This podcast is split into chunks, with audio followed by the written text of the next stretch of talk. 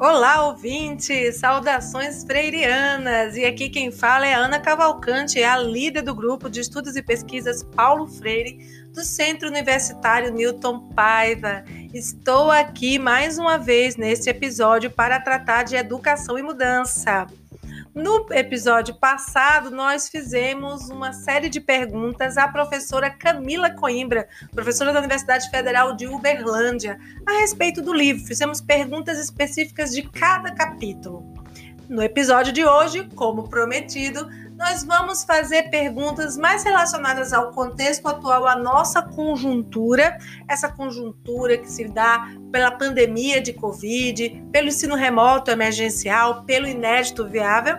E além disso, vamos ter um franco e sincero bate-papo sobre as nossas leituras, sobre como analisamos aquilo que Freire nos deixa em Educação e Mudança e aquilo que podemos refletir a partir desse da nossa atualidade.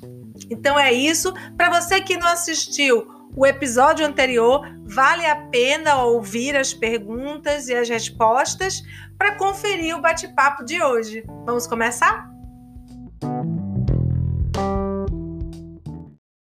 Nossa, Camila, foi muito legal e, e, essa parte final que você faz uma reflexão bem aprofundada, dá, uma, dá um, um toque especial para esse fim de podcast. E, e aí você me fez pensar em tantas coisas, porque esse livro também me faz pensar em tantas coisas. É, e eu estou, eu estou lendo diferente de você. É, e aí eu estou achando bom porque temos, estamos, estamos tendo é, essas perspectivas diferentes, mas ao mesmo tempo, quando você coloca a sua leitura, eu fico pensando assim, é, tem esse lado. Quando você diz assim, é, eu não sei se é exatamente a consciência ingênua que poderia justificar essa pós-verdade, uh, talvez a consciência mágica e fanática, é, ou da intransitividade. E eu já estou lendo A Consciência Ingênua. Eu não sei, ele jamais poderia supor o que a gente está passando, mas quando ele descreve consciência ingênua, parece muito com o modus operandi de alguns sujeitos, né, que estão aí durante esse momento de pandemia, né? É, ele quando descreve essa consciência, ele dá características muito parecidas que é o simplismo uh, da solução dos problemas, o, o negar do conhecimento científico, todas essas questões é, ele descreve nas, nos tipos de consciência, e isso me remeteu muito à pós-verdade. Isso me remeteu bastante, eu achei que pareceu muito com o que a gente está vivenciando e o quanto que essa consciência crítica ela só é possível se você entende que a educação ela não pode ser algo que programa o homem porque ele fala isso né? Ela não pode é, a educação não pode ser para programar mas para tornar o homem alguém que tem sempre uma dúvida que, que é a consciência crítica né? É aquele homem indócil aquele homem rebelde. Aí sim você tem alguém que é criador né?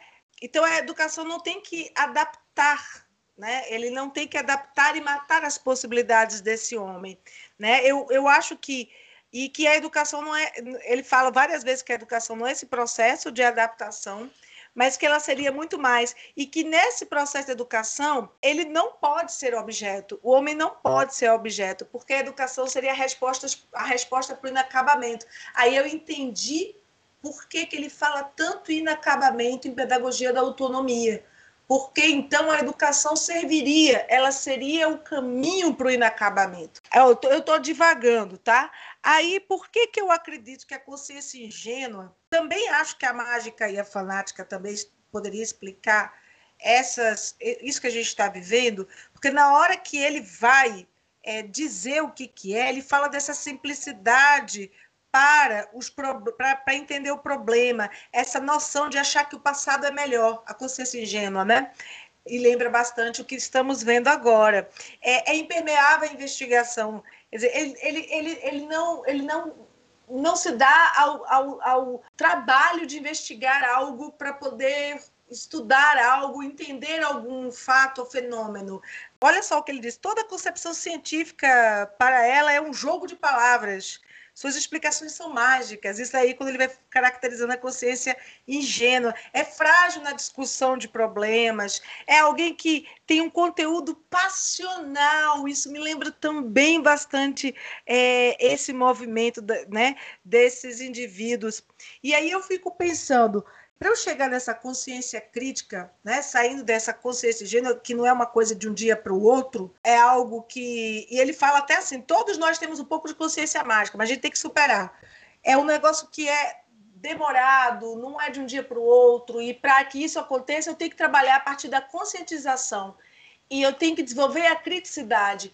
A conclusão a que chego é, é a, nossa, a educação brasileira nunca experimentou a educação libertadora. Praticamente nada, porque nós geramos indivíduos de consciência ingênua, mágica, fantástica. Se um dia esses indivíduos conseguirem migrar para essa consciência crítica, que seria por via da conscientização, do despertar da, da, da criticidade, isso vai levar muito tempo, sendo que mesmo com tudo, todo, todos esses, sei lá, 60 anos de pedagogia libertadora, nós não conseguimos, é, não experienciamos, não vivenciamos a educação como Paulo Freire coloca aqui nesse livro, que não é algo para adaptar. Nós, nós promovemos uma educação bancária, isso me remonta à educação bancária, isso me remonta também essa educação que quer só adaptar, moldar e então transforma o homem em objeto, que ela não é sujeito.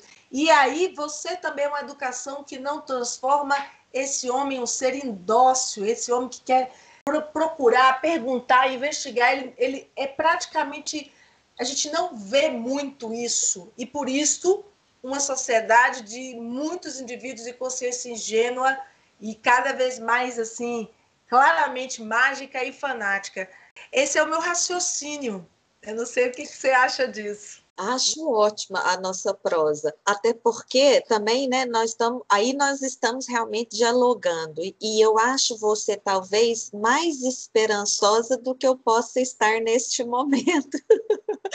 porque a hora que eu tiro da consciência ingênua, né, porque eu, eu, eu e é, isso é muito ruim, né, numa perspectiva freiriana que a gente trabalha sempre da esperança, da, da possibilidade de tudo, mas assim, eu estou nomeando, né, vamos nomear, eu estou nomeando este grupo que é bolsonarista, né, este grupo para mim é difícil demais de, de estabelecer qualquer dos princípios freirianos que a gente possa apostar aí, seja ele qual for. Por quê? Porque para mim tem um problema no ponto de partida deles. O ponto de partida freiriano, de uma pedagogia progressista, vamos falar só do campo da educação, é a ideia da ética da libertação, da ética da, da ética da, da, da, vida, da ética das pessoas poderem viver o seu direito nesta sociedade de forma igual. E, e vou, vou, fazer só, só para você entender meu raciocínio. Se a origem da, da ideia, da concepção e da prática, né? Que eu não estou não tô separando essas coisas todas, mas deste grupo é tão diferente no ponto de partida que é difícil da gente estabelecer um diálogo, porque eu não vejo que eles não sejam, eles acreditam sim, só que é a ciência que eles produzem. Isso que eles produzem para eles é ciência, fake news é ciência, os autores que eles citam é ciência, os autores que eles leem é ciência, uma médica que falou que cloroquina faz bem é ciência.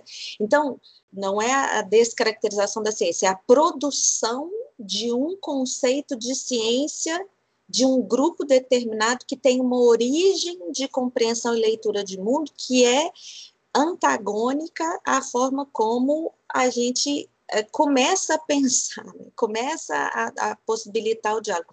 E aí, eu, eu, eu não estou dizendo que eu estou certo, estou só te colocando os argumentos, porque que para mim, é, é, como se eu dissesse, esses 30%, gente, nós temos que apostar é nos 70%, na conscientização, no diálogo com 70%, para que esses 70% não produzam novos 30%, porque isso não cresça para que isso não se reproduza.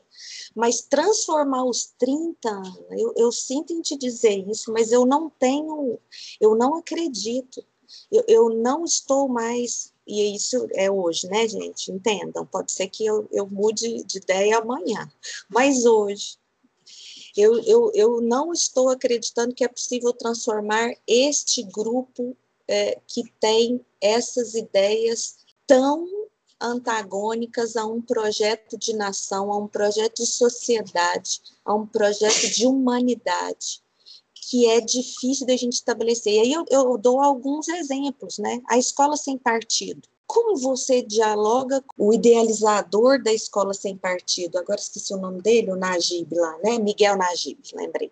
Miguel Najib. Como é que você dialoga com a defesa de um programa cívico-militar para as escolas públicas. Como que você dialoga com o grupo que defende o homeschooling? Tem grupos hoje na nossa sociedade que eu acho que é, inviabilizam a possibilidade do diálogo porque não se abrem. Então, o que mais a ser feito? Né? Então, é, é por isso, assim, eu não sei se talvez aí vocês tenham me pegado num dia menos esperançoso do que outros, né? Em que eu realmente não reconheça nessas pessoas a possibilidade de uma consciência crítica. Acho que eles vão, eles não estão dispostos a isso, eles estão convencidos, convictos e apegados a uma ideia que, para mim, muito em si mesmada, muito individualizada, de uma sociedade de privilégios e que eles querem manter outros privilégios, né? Então aí é, isso é difícil de da gente romper, da gente buscar uma mudança. É, você me fez pensar mais um pouco aqui. Ainda acho que tem um conteúdo da ingênua, mas está caindo mais para mágica, fanática e você fala que é uma outra categoria que não dá para entrar naquilo que Paulo Freire supôs, né? É uma categoria adicional, porque ele não é só a negação do conhecimento acumulado pela humanidade, é criando uma outra categoria, igual ocorre em 1984 com George Orwell, em que há, eles, eles apagam tudo e recriam outro. Seria algo assim. Isso, isso. Ah, é isso tá. que a gente está vendo o tempo todo, eles estão produzindo as coisas, né? E, e, e, essa questão que você apontou aí para mim, perfeita da, da compreensão, assim, ó, é negando tudo que passou, né? Por isso que hoje eu falo, uma das coisas que foi, eu faço mesmo, assim, né? se vocês não quiserem, depois vocês cortam na edição, mas uma, um documentário que foi fundamental para mim nesse processo, até para compreender isso, foi o documentário do Emicida, o Amarelo. Ah, Essa ideia de maravilhoso esse documentário, assim, sinceramente, para mim aquele documentário significou muito nessa pandemia, de que a gente, e na educação eu acho que uma reflexão importante que a gente faça, né, é, a gente, a gente sempre pensa a educação nessa ideia do futuro, da construção do futuro, do investimento no futuro, do, enfim, né, né, sempre o futuro, futuro, futuro, a gente faz hoje para o futuro, isso sempre me incomodou muito, porque eu sempre achei importante a gente pensar no tempo presente. A educação, o processo tem que ser importante hoje. Eu tenho que conseguir fazer isso ser importante no momento atual, na realidade atual, né? Não que isso não tenha implicações para o depois, mas hoje é importante por quê? Hoje é fundamental por quê? Mas a lei, então o, o documentário me fez entender que a gente é, a gente não vive para justificar o futuro, a gente vive para justificar o passado, né? E a hora que eles interrompem essa relação com a história, eles interrompem. As medidas são essas. Nada que aconteceu para trás vale. É, é, tudo tem que ser zerado, tudo tem que ser anulado, tudo tem que ser. É, não existiu. Existe daqui para frente porque infelizmente no Brasil nós ainda temos um governo com uma pessoa como o Jair Bolsonaro, né, que inclusive no seu programa estava tudo muito claro, né, a sua intenção era retirar o Paulo Freire da educação brasileira, né, não vou usar o termo que ele usou porque me recuso, mas a, a, compreensão que ele tem é essa, é, é, um outro projeto de nação, e esse projeto de nação é parte desse princípio que para nós é fundamento, né, como é que você discute sem história? Como é que você vai compreender uma realidade se você não se entende como um ser histórico? Você não está aqui porque começou a história hoje. Você está aqui porque a história te trouxe até aqui. Então, é, essa ideia, eu acho que é uma ideia que como não está presente né, neles e nelas, nessa compreensão de mundo que eles trazem, eu acho muito difícil. Mas, mas é, é um bom, uma boa prosa. Né? Eu não estou querendo mesmo. É, na verdade, eu quero que alguém me convença de que é possível a gente transformar o que talvez seja uma consciência ingênua, seja o nome que a gente quiser dar, mas que a gente é possível transformar isso para uma consciência crítica que saia um pouco desse universo tão desprovido de historicidade, de politicidade, de compreensão do outro, de compreensão da sociedade, de leitura de mundo, né? Eu, eu gostaria de ser convencida, mas eu confesso que hoje não tenho os argumentos necessários talvez pelas implicações que isso tem trazido para nós, né? Acho que isso é importante também dizer assim, a gente tem sentido muitos impactos disso na universidade pública,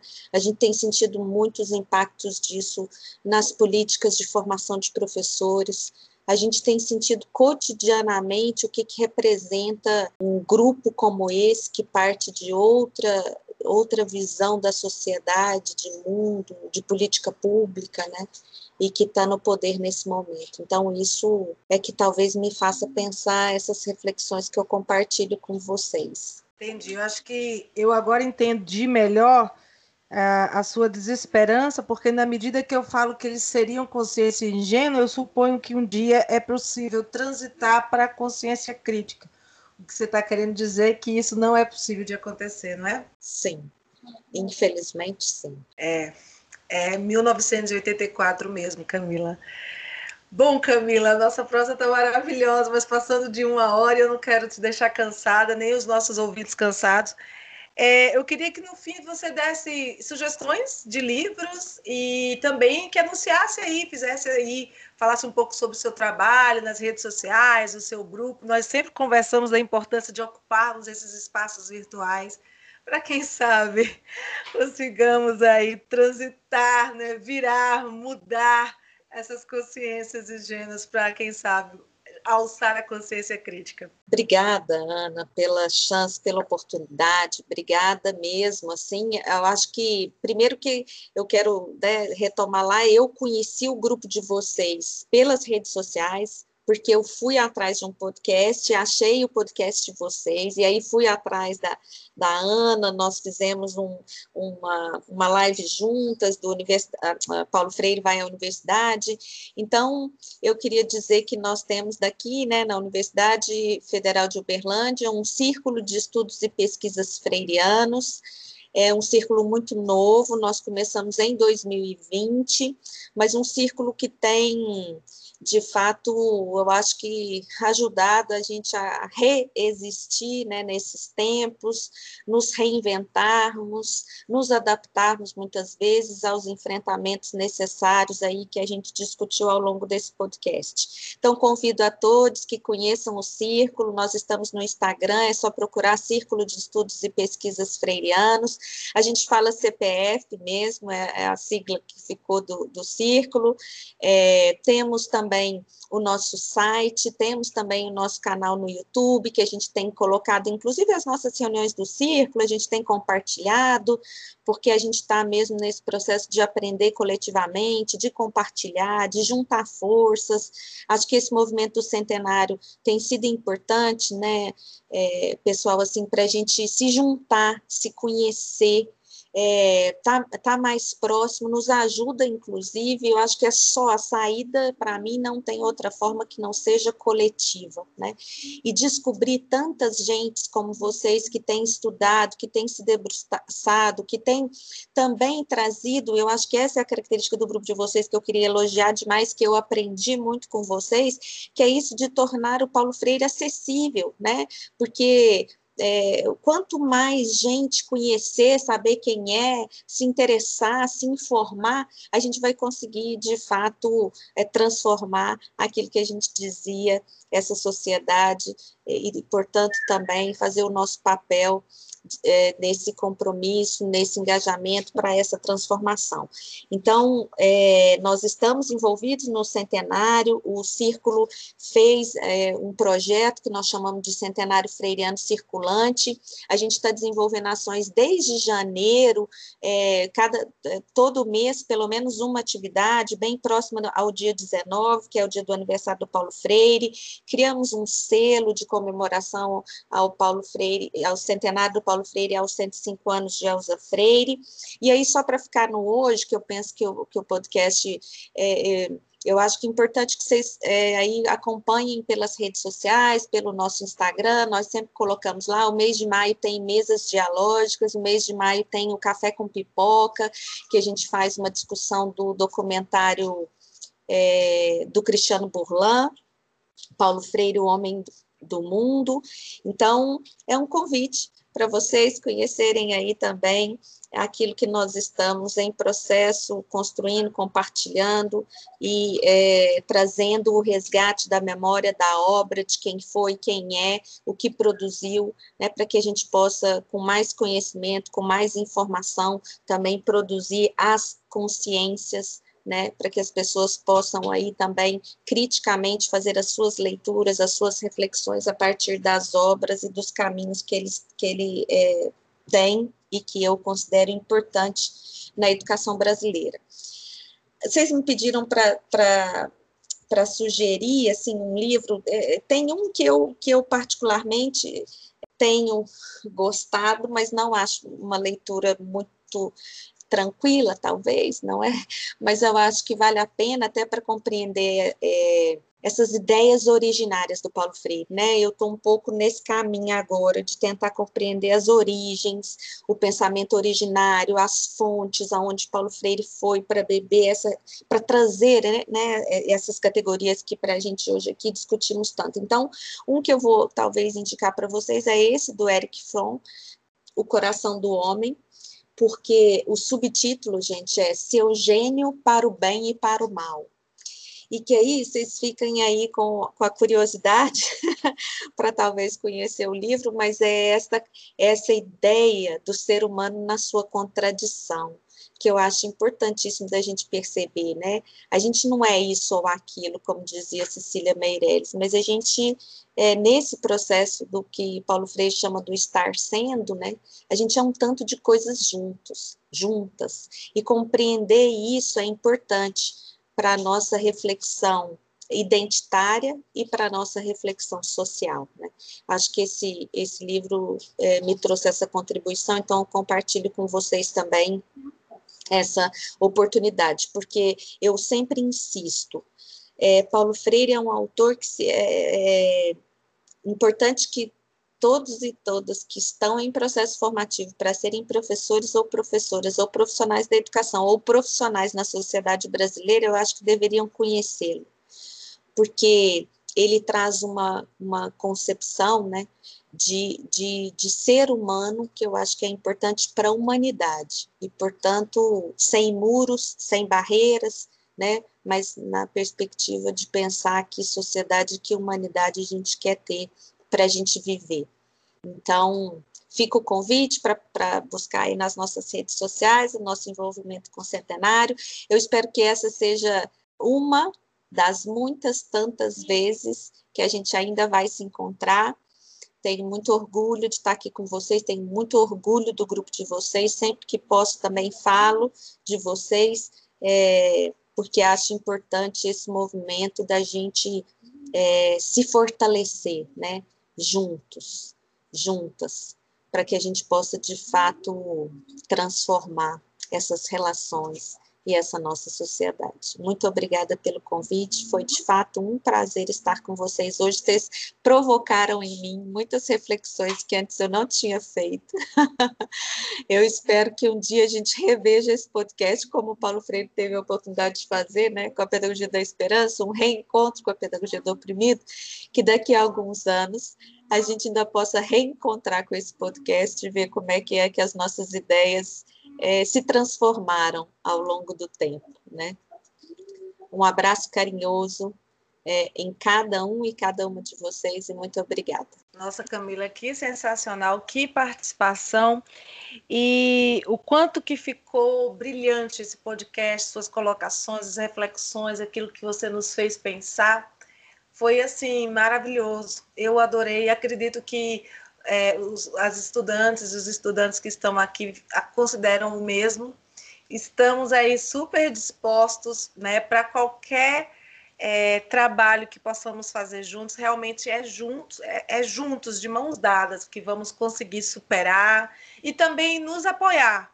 Né? Temos que apoiar um ao outro para suportarmos tudo que a gente está passando. Então, o centenário é um momento necessaríssimo para esses todos esses grupos que né, agora estão se firmando, né, se conhecendo, se articulando, um participando da live do outro, um divulgando a live do outro, divulgando o trabalho do outro. É aquilo que a gente conversou quando a gente se conheceu. O trabalho do é o CPF, adoro, adoro CPF nós acompanhamos, né? Aprendemos muito com você na live no Café Nacional com a Liana. Estamos participando também daquelas lives das 12 obras, relendo as 12 obras. É, então é isso, você vê que quando a gente vai se articulando, vai conhecendo um ao outro e, e vai, nós vamos ficando cada vez mais fortes, né? E a nossa universidade agora com o grupo, né, com os nossos cafés, é, estamos assim é, engrandecendo essa formação, né? A, a, depois que nós fomos pro, pro, proporcionando esses eventos, os cafés, o grupo de estudo, as disciplinas, observamos uma mudança também no quer fazer na formação, na conscientização. Então, é algo assim, acho que Paulo Freire ficou adormecido, né, um período, e guardado e resguardado entre nós acadêmicos, dentro das nossas universidades e gabinetes, e deixamos que as consciências mágicas fanáticas né, tomassem conta né, e, e, e, fizessem o que fizessem a respeito de Freire. Muita gente chega para a gente com essa visão totalmente equivocada de Paulo Freire não compreende, quando não compreende, odeia, né? Eu odeio aquilo que eu não compreendo.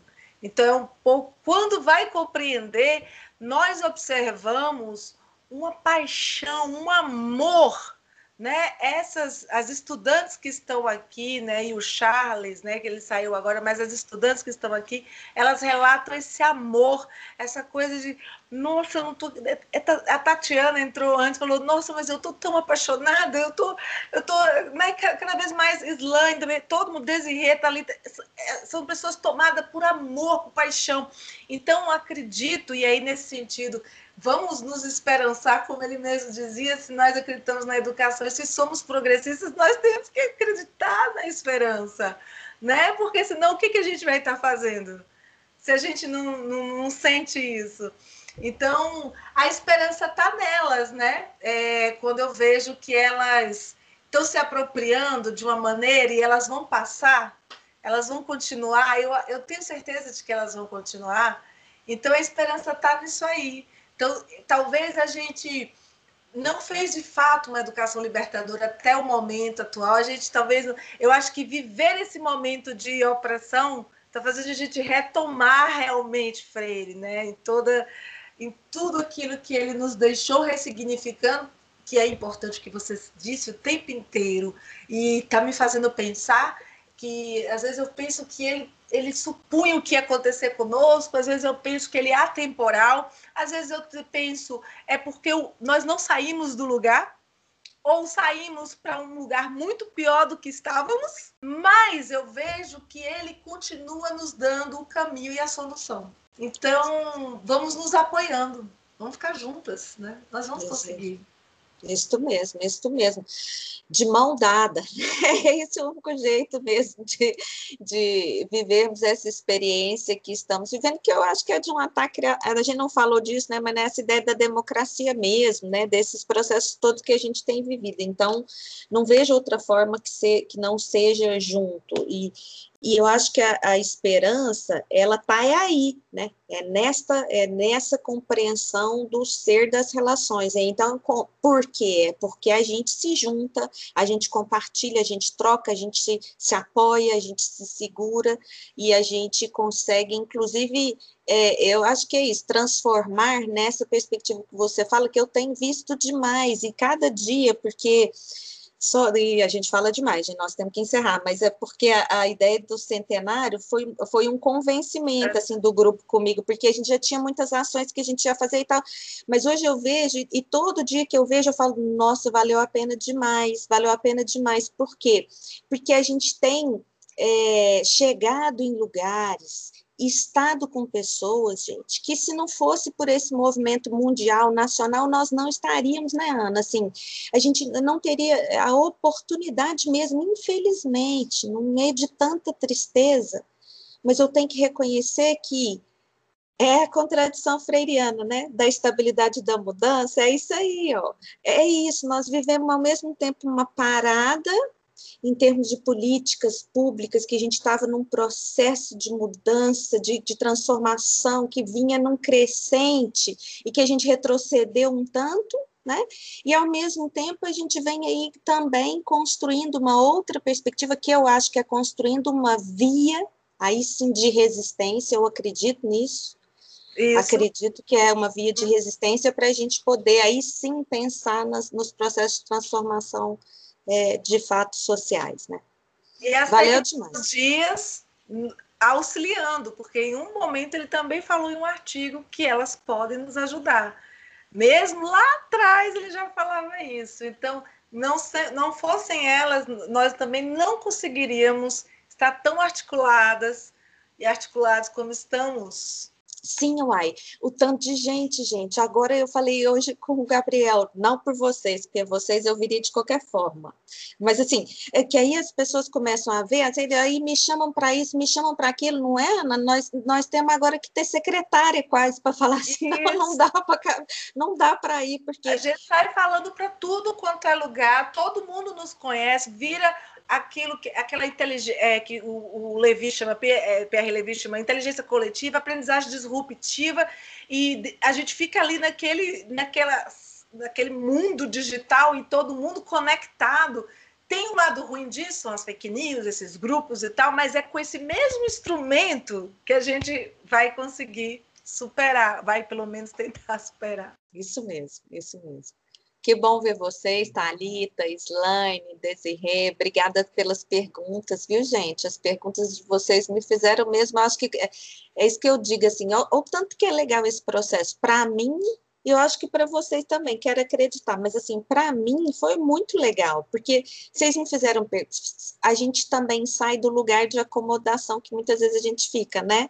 Porque a minha leitura comigo mesma, com um grupo que já está comigo há um tempo, então a gente faz muitas aproximações. Então, quando vem outro grupo e faz você pensar outras coisas, e vocês fizeram perguntas, eu acho que importantíssimas para entender educação e mudança é, faz com que a gente também reflita, e, e esse processo, para mim, é o que produz as, as mudanças também nossas, né?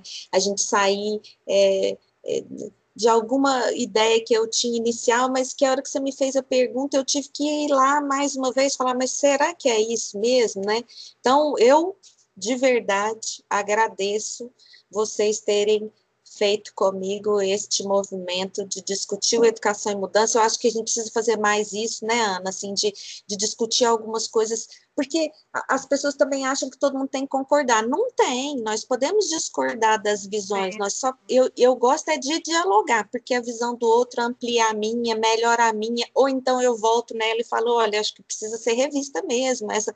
Então, isso é que faz a gente também eu acho que aí é aquilo que ele falou mesmo, de alimentá-lo, né? Alimentá-lo no diálogo. E, é. e, foi muito legal esse processo junto com vocês. Muito obrigada. Entendi absurdamente. Eu agradeço amplamente as meninas também, com certeza. Vou deixar elas falarem, que eu acho que elas estão querendo falar com você também. É, e eu acho assim, podcast é um excelente exercício de aprendizagem, gente. Não tem coisa melhor do que podcast. Tanto como ouvinte, também como essa atuação de perguntar. Eu falo com elas, olha, é o podcast o caminho para a gente aprender, né? É verdade. Eu, eu aprendi muito, eu já estou doida para ouvir de novo, para poder assimilar mais e mais. Obrigada a todas. Professora Camila, professora Ana, Islane, desse rei, todo mundo. Obrigada, Thalita. Obrigada. Algum, alguém quer falar, dar um chá ou alguma consideração? Alguém queira Ô, falar? Camila, obrigada, viu? Eu achei que você saiu muito bem nas respostas desafiadoras, mas assim, foi, fez a gente refletir também de uma outra forma. E eu gostei porque você trouxe dicas, principalmente aquela última pergunta. Eu perguntei também pensando nisso, porque lá no livro ele traz as dicas, né, de didático tudo, mas o que, que é para hoje, o que, que serviria para hoje. Então foi muito bom. Gostei muito da, da sua participação e vamos continuar aí em outros encontros, com certeza. Abraço, viu? Obrigada, Slane, obrigada, também adorei. Que bom que contribuiu para a reflexão, né? Quero agradecer a professora Ana Paula, a professora Camila, que foi assim emocionante. Foi a primeira vez que eu participo de um podcast assim e foi assim muito muito bom mesmo. Obrigada, viu? Obrigada, Desirê. Obrigada. Eu também, viu? Desse jeito aqui é a primeira vez que eu participo de um podcast. Camila, querida, professora Carla Neto, coordenadora das licenciaturas da Newton, vice-líder do grupo. Quero te parabenizar, querida, estava acompanhando aqui a tua fala as perguntas do grupo. Quero te dizer que eu fiquei imensamente feliz com o teu aceite em participar e principalmente pelas tuas palavras. Camila, você me traz uma paz, uma, uma eu, eu não sei se você teve a oportunidade já de ouvir a nossa colega Ana Felícia, que é lá do Rio Grande do Sul, que idealizou o Café com Paulo Freire, junto com a professora Liana Borges. Eu digo que a Ana Felícia, cada vez que ela fala, ela é, é como se eu estivesse ouvindo Paulo Freire, é o Paulo Freire de saia.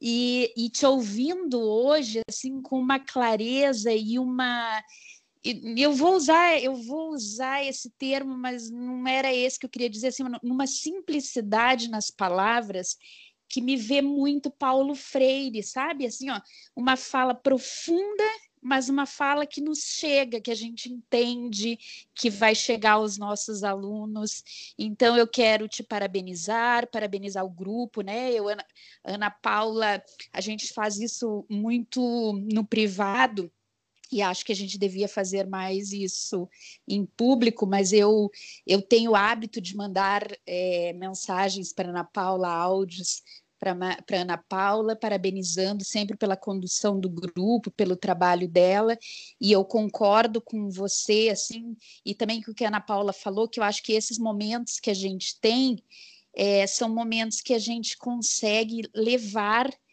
é, esse legado do Paulo Freire, fazer com que outras pessoas reflitam acerca dessa pedagogia crítica, né, e, e concordo com a Ana quando diz assim, tanto tempo hum, me parece também que ficou adormecido e que talvez este momento tenha é, pro, proporcionado assim a gente resgatar tudo isso, né? Não sei, a minha visão é, concordo com a Ana, tal, talvez esse momento que a gente vive ele seja para isso. É, eu sinto muito orgulho desse grupo, Camila, porque diferente de você, a gente está numa instituição privada. E eu sempre falo isso, assim, que o fato de estarmos numa instituição privada tem um valor simbólico um pouco maior, porque, na minha visão, significa que a gente está dentro de uma instituição que se abre realmente ao diálogo e à educação. E que, apesar de ser uma instituição que tem fins lucrativos, não nos tira esse direito de reflexão, né, esse direito à crítica, a, a, a uma transformação social. Então, é, eu, eu me sinto muito orgulhosa perante essa instituição e perante o que o grupo faz, porque tem para nós um valor simbólico muito grande. Então, não me estendendo mais, te agradecendo, agradecendo ao grupo, Ana Paula, muito obrigada pela tua presença e pela tua contribuição. Eu só quero te dizer o seguinte, que eu não sei se a Ana Paula já teve a oportunidade de te dizer, mas ela sabe dessa história. Na verdade, quando a gente estava querendo montar o círculo ainda, então isso foi em 2019, eu fazendo, porque a gente na disciplina que eu trabalhei aqui aqui, que era a disciplina chama Princípios Éticos Freirianos. A gente fez um podcast que chama Pelejantes, mas foi uma edição só aquele, porque era um, um trabalho da turma e tal. E aí eu fui procurar outros podcasts que pudessem ter sobre Paulo Freire e encontrei vocês. E aí foi, foram vocês, então o podcast de vocês, que me apresentou o Café com Paulo Freire eu tenho que registrar essa história nesse mundo em que as histórias se perdem. Eu acho importante registrar isso, porque foi o podcast de vocês que me fez descobrir o café com Paulo Freire. E hoje, olha, nem tem tanto tempo assim. Hoje nós já temos uma parceria. Tem gente do café que faz parte do círculo. A gente construiu no centenário uma parceria que é o Café com Pipoca, que é junto com o Café com Paulo Freire. Então, eu quero só registrar, Ana Paula e Carla, a importância disso, assim, que talvez eu, eu não sei, eu sei que eu sou uma pessoa, mas eu sou uma pessoa que foi mobilizada pelo trabalho de vocês de colocar acessível numa plataforma que eu vi pelo Spotify, eu escutei pelo Spotify, fazendo a minha caminhada matutina aqui na, na minha, na minha, no meu bairro. Então, olha quanto isso tem é, vou usar esse termo mesmo, tem poder, né? Como é que realmente a, o acesso à informação, ao conhecimento, ele, ele chega e ele vai transformando mesmo, né? As possibilidades que nós temos. Então, eu todas as oportunidades que eu tiver, eu vou elogiar o trabalho de vocês, porque de fato vocês foram as que me indicaram caminhos diversos, indicaram possibilidades diversas e a convicção de que a gente tem que que falar, eu vou, vou dar só mais um exemplo, eu prometo, mas no Café com Pipoca, que a gente está fazendo junto com o Café com Paulo Freire, no Centenário, tem uma jornalista que ela falou assim um dia para mim, falou Camila, vocês precisam melhorar a linguagem acadêmica, porque tem muita gente que vai no café, gente, é um documentário, não é gente só da educação, é gente de outras áreas, é profissionais da saúde, é profissionais da ela, jornalista e tal, né? Ela falou, vocês precisam melhorar um pouco essa linguagem, porque às vezes vocês falam termos que para vocês são muito simples, porque fazem parte do dia a dia e vocês é, e nós não sabemos do que, que vocês estão falando. Então, é, esse é um aprendizado para nós, né? assim, porque às vezes falar para quem já está habituado a uma leitura freiriana, que eu, eu, eu sempre falo que esse é um exercício que a gente tem que fazer mesmo, de, de como é que a gente não transforma essa linguagem numa linguagem excludente, mas numa linguagem includente, que qualquer um ou qualquer uma possa entender. Então, eu quero só agradecer, Carla, as palavras que você, que você fez aí e dizer que vocês é, são, de fato, um grupo que tem grande importância na minha existência e na, no meu na minha busca aqui, né, por alguma coisa que seja em caminhos muito próximos. Por isso que eu acho que nós ainda vamos nos encontrar durante muito tempo aí na nossa trajetória. Muito obrigada. Muito obrigada, Camila. É, a gente fica muito honrada, muito honrada com sua fala e com a sensação de que a gente está indo pelo caminho certo.